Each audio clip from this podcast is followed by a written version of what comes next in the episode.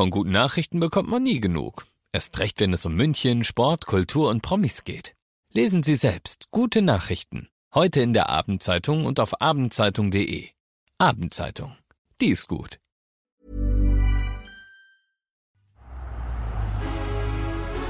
Hi, Bobby. Hi Nadine. Hi, Emu. Hi Ken. Hi Barbie. Hi Barbie. Hi, Bobby. Hi Ken. Also, das ist offensichtlich die Barbie-Woche, in der wir gerade starten, oder? Los geht's.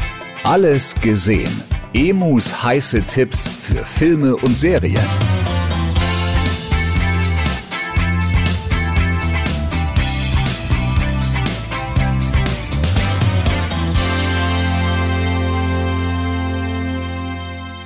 Ich arbeite jetzt seit ziemlich genau 20 Jahren in meinem Job als Filmjournalist, als Filmkritiker. Ich habe noch nie so einen Hype um einen Film erlebt.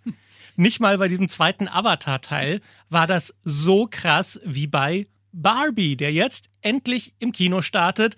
Es ist eine Realverfilmung mit Barbie-Puppen. Margot Robbie spielt Barbie und Ryan Gosling spielt Ken. Und Nadine, du hast es ja wahrscheinlich auch erlebt. Instagram ist voll. Ich habe das Gefühl, überall, wo ich hingucke, ist irgendetwas Pinkes und Werbung für Barbie, oder? Ich muss aber ehrlich sagen, ich habe auch so große Angst davor, weil ich liebe Barbie. Ich bin damit aufgewachsen. Ich habe, glaube ich, keine Ahnung, über 30 Stück. Ich hatte ein Cabrio, ich hatte den Camper, ich hatte was weiß ich was, die Kutsche. Ich hatte wirklich alles.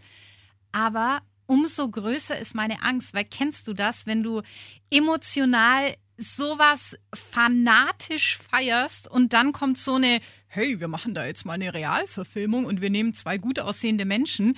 Umso mehr Angst hast du, dass sie sich nur auf diesen Namen der Schauspieler stützen und dass du dir halt so denkst, nee, das ist aber nicht Barbie. Weißt du, wie ich das meine? Und ich finde, das ist eine große Lektion, die man aus diesem Film rausholen muss.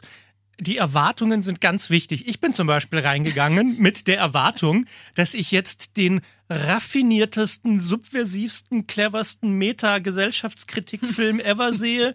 Bist wo du es- sicher? Ja, ne, so, das, und ich bin dann rausgegangen und war ein bisschen enttäuscht, weil es halt nicht dieses Meta-Meisterwerk ist an, wir reden über unsere Gesellschaft anhand von Barbie, sondern es ist ein knallbunter, plastik, popgeschliffener Superspaß.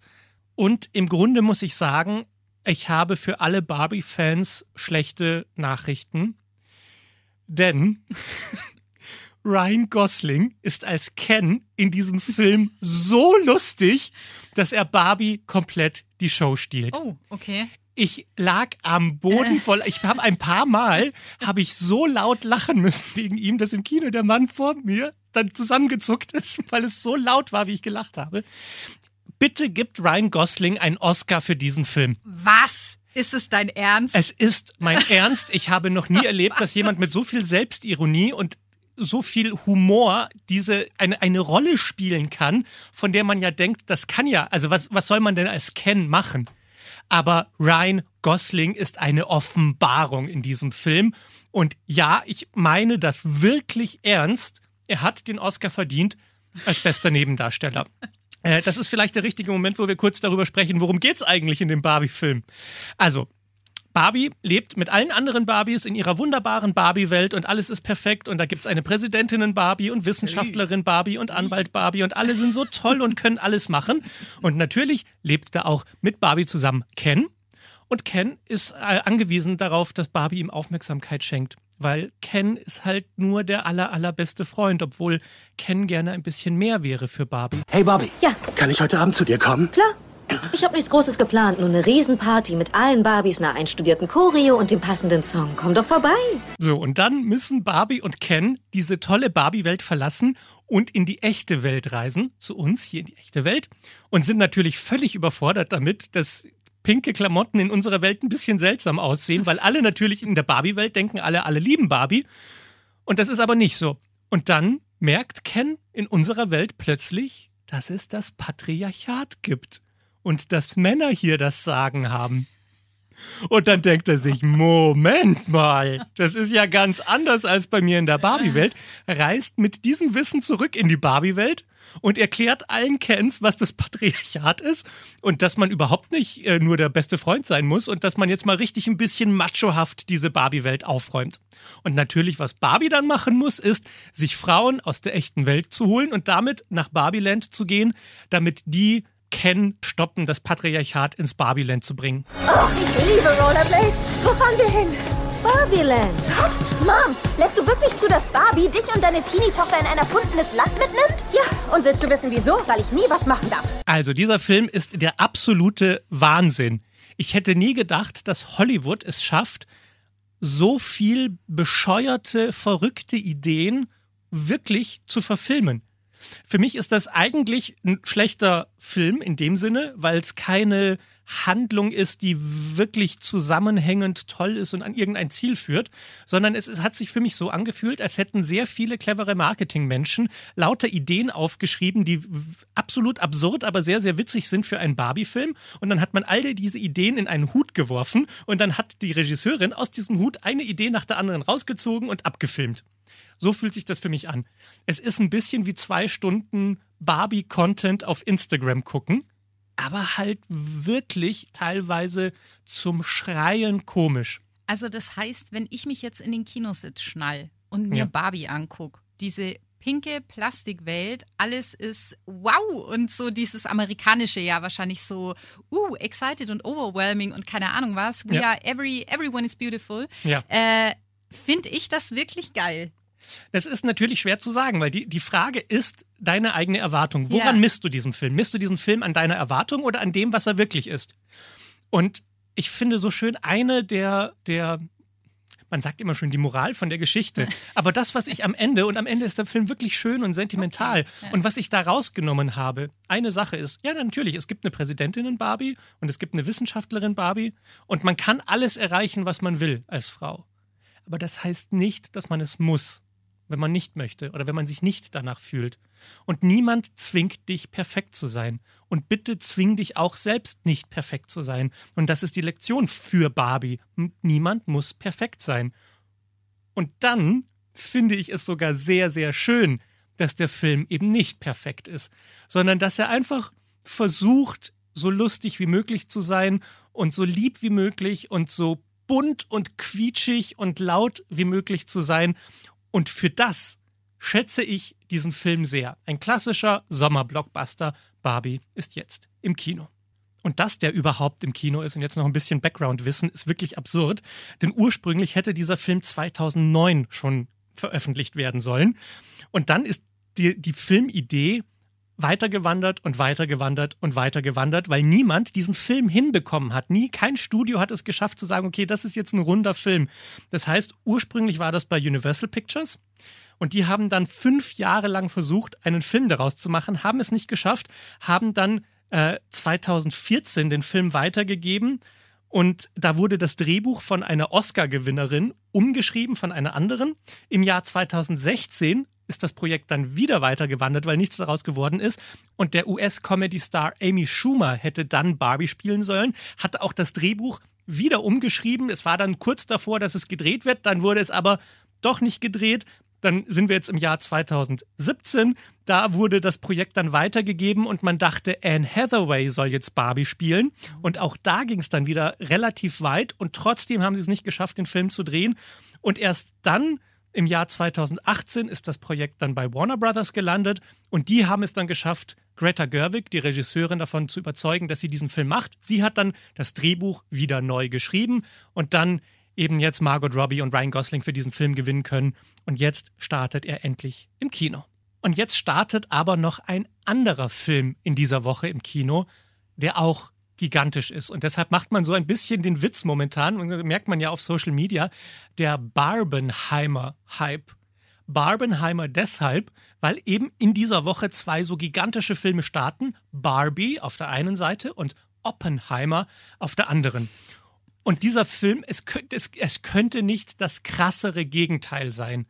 Das ist ein drei Stunden Meisterwerk über J. Robert Oppenheimer, dem Erfinder der Atombombe. Der Regisseur des Films ist Christopher Nolan. Für mich der beste Regisseur aller Zeiten. Ja. Der hat Filme gemacht wie Inception oder Memento, Interstellar, auch die The Dark Knight Trilogie mit Heath Ledger als Joker. Dieser Regisseur macht Filme, die mich komplett umhauen. Und jetzt kommt sozusagen sein Spätwerk ins Kino. Oppenheimer ist wirklich so der Film, wo er alles zusammengeführt hat, was er als Regisseur kann. Und es entwickelt sich eine solche Wucht in diesem Film zu sehen, wie da im Zweiten Weltkrieg ein Wissenschaftler vom Militär gefragt wird, ob er ihnen helfen kann, eine Atombombe zu bauen. Denn die Nazis sind dabei und die haben Vorsprung und die bauen gerade eine Atombombe. Und Amerika weiß, wenn die Nazis als erstes die Atombombe haben, ist der Krieg vorbei. Wir müssen jetzt schneller sein. Und dieser Film zeigt diesen Wettlauf gegen die Zeit, wie diese Wissenschaftler da in der Wüste in diesem geheimen Camp stehen und versuchen, eine Atombombe zu bauen, mit dem Wissen, das Ziel ist, Hunderttausende von Menschen damit zu töten. Das ist so krass. Paul Schrader, der, der Hollywood-Autor, der Taxi Driver geschrieben hat, eine Ikone, hat diesen Film vorab gesehen und er hat gesagt, es ist der wichtigste Film des Jahrhunderts. Das ist meine Ansage. Und er hat mich wirklich auch sehr beeindruckt, weil man, man, man versteht vor allem im, im letzten Drittel des Films, wo Oppenheimer hört, dass jetzt die Bomben tatsächlich über Nagasaki und Hiroshima niedergegangen sind, wie er sich fragt, ist das das Schlimmste, was ein Mensch je getan hat? Oder, oder das Wichtigste, was ein Mensch je getan hat? Und der Film beantwortet diese komplexe Frage ja nicht, weil man sie nicht beantworten kann. Ist die Welt jetzt ein besserer Ort, weil wir Atombomben haben oder nicht? Hast, hast, du, dich, hast du ernsthaft eine Antwort auf diese Frage? Ich meine, ist, natürlich ist es schrecklich, dass da in Japan 200.000 Menschen auf schrecklichste Weise gestorben sind. Wenn man sich aber fragt, was wäre, wenn das nicht passiert wäre, wenn der Ja. Krieg weitergegangen Ja, wäre, wenn die Sowjets gegen die Amerikaner gekämpft hätten, wären viele, viele weitere Millionen Menschen gestorben. Natürlich kann man kein Menschenleben gegeneinander aufwiegen.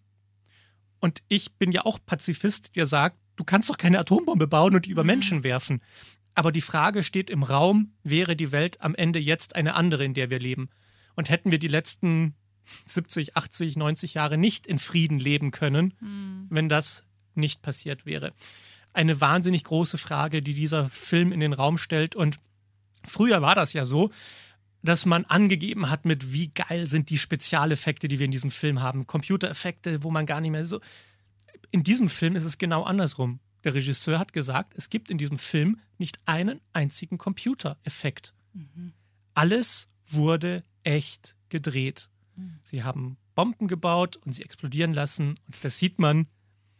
Und deshalb hauen diese Szenen auch noch mal mehr rein. Und der Regisseur war auch, ihm war es sehr wichtig, das Ganze auf echtem Filmband aufzunehmen. Also keinen digitalen Film zu machen, sondern er hat im 70 mm IMAX-Format gedreht.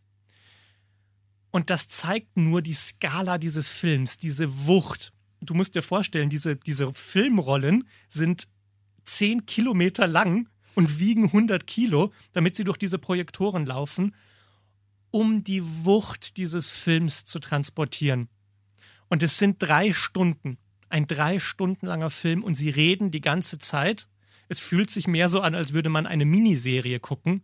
Eine Folge nach der anderen. Erst müssen erstmal die Wissenschaftler gefunden werden, dann fangen sie an, die Bombe zu bauen und kriegen es nicht hin. Dann kommt dieser Trinity-Bombentest und dann kommt auch alles, was danach passiert und wie er sich fühlt damit, dass er feststellt, was er gemacht hat.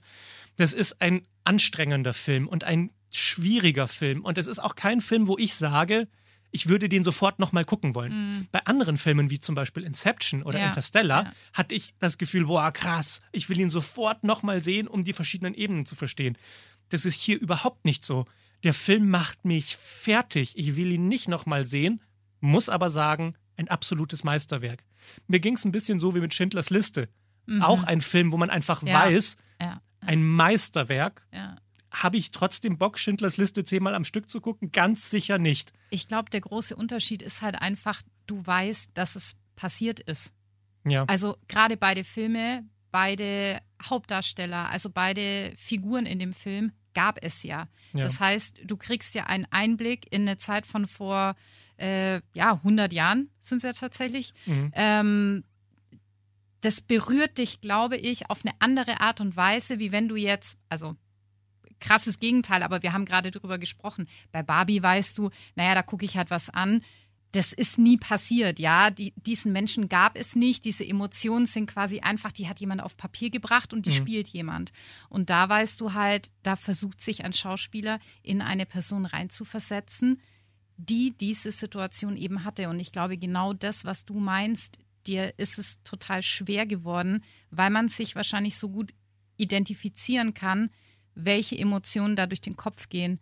Was habe ich getan, weil ich diese Atombombe ja gebaut habe, weil ich sag, wie das geht. Mein Hirn hat den anderen Hirnen gezeigt, wie sowas funktioniert. Ja. Ich glaube, das ist so das, das krasse, wo man sich selber denkt, ja, Ja, wie und, würde und, es mir gehen, ja. und wer hat die Verantwortung? Ist er verantwortlich, weil ohne ihn gäbe es die Bombe nicht? Ja. Oder ist der Präsident verantwortlich, der den Auftrag gegeben hat, die Bombe zu werfen? Ja. Oder ist es der Mann im Flugzeug, der dann den Knopf drückt und die Bombe abwirft?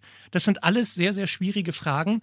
Und so absurd es klingt, was, was, woran mich der Film erinnert hat, ist an mein Social-Media-Verhalten und die Frage, was poste ich und was poste ich nicht.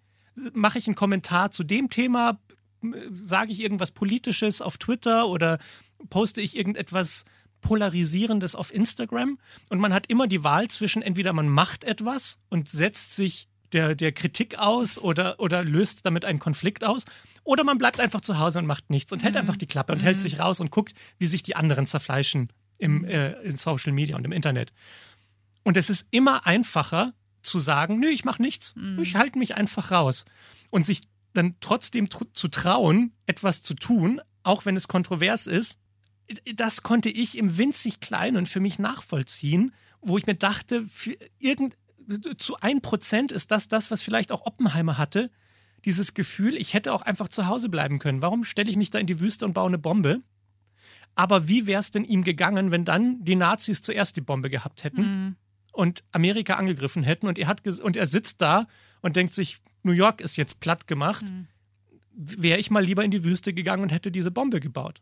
Weißt du, so, solche, solche Fragen, für die es keine Antwort gibt und wo man so weit davon entfernt ist, zu sagen, was moralisch richtig oder falsch ist, weiter kann man gar nicht entfernt sein. Und ich glaube, in, es tut uns auch gut, weil wir leben in einer Welt, in der wir so sehr darauf aus sind, das Richtige zu tun und immer uns richtig und korrekt zu entscheiden, dass es gut tut, mal wieder so einen Film zu sehen, wo man sagt, pff, also was da das Richtige ist, ist gar nicht so leicht zu sagen. Ne? Man, beim Klimawandel kann man sagen, ja, die Wissenschaft sagt, es wird blöd, also sollten wir was dagegen machen. Aber was sagt denn die Wissenschaft? Die Wissenschaft kann keine Antwort auf so eine Frage bieten, wie soll man jetzt eine Atombombe bauen oder nicht. Und das hat mich wirklich sehr beeindruckt. Und was mich halt auch beeindruckt hat, ist dieses Aufeinandertreffen dieser beiden Filme jetzt im Kino. Barbie und Oppenheimer, weil noch besser kann man unsere Welt, in der wir leben, Ja. gerade nicht beschreiben. Du machst Instagram an und du siehst nur happy, po positive Vibes, alles ist good, good vibes only, Hashtag Aperol, Hashtag Sonnenterrasse. Alles ist bunt und pink und perfekt inszeniert und toll und happy, happy, happy. Und gleichzeitig weißt du, die Welt kracht gerade zusammen und wir haben Probleme, von denen kein Mensch weiß, wie er sie lösen soll. Und wir haben Krieg auf der Welt und Klimawandel und alles gleichzeitig. Wir stehen vorm Untergang, aber wir haben wenigstens ein Cabrio, wo wir uns filmen können, wie unsere Haare im Wind wehen. Und das trifft gerade aufeinander. Das gab es noch nie zuvor in der Geschichte der Menschheit. Und dass das jetzt im Kino aufeinander trifft, finde ich symbolisch so intensiv und so krass. Und ich kriege so eine Gänsehaut, wenn ich daran denke, dass einfach Worte nicht beschreiben können, welche Kraft das Kino jetzt in dieser Woche gerade entfaltet. Barbie auf der einen Seite, Oppenheimer auf der anderen Seite. Beide Filme sind jetzt im Kino. Nadine, vielen Dank, dass du das mit mir gemacht hast. Und ähm, ich bin wirklich sehr gespannt, welcher dieser Filme am Ende besser laufen wird, wer Mensch, mehr Menschen begeistern wird und vor allem bei welchem Film man in zehn Jahren sagen wird, das war der wichtigere Film von beiden. Es ist sehr- schwer zu sagen, aber wir gucken es, also hoffen wir einfach mal, dass die Welt in zehn Jahren noch existiert. In dem Fall kann man nur sagen, schauen wir mal, was wird. Ich hoffe auf mehr Barbies in zehn Jahren. Du musst jetzt was wird sagen. Was Schauen wir mal, was wird. Was wird? Was wird? Was wird? Was wird? Okay. Nicht. Verstehst Ciao. du nicht? Nee, Tschüss. ich geh. Tschüss. Alles gesehen. Emus heiße Tipps für Filme und Serien. Jeden Freitag neu. Dieser Podcast ist eine Produktion von 955 Charivari, Münchens Hitradio. Hey, it's Paige DeSorbo from Giggly Squad. High quality fashion without the price tag. Say hello to Quince. I'm snagging high-end essentials like cozy cashmere sweaters, sleek leather jackets, fine jewelry, and so much more. With Quince being 50 to 80% less than similar brands. And they partner with factories that prioritize safe, ethical, and responsible manufacturing. I love that. Luxury quality within reach. Go to quince.com slash style to get free shipping and 365 day returns on your next order. Quince.com slash style.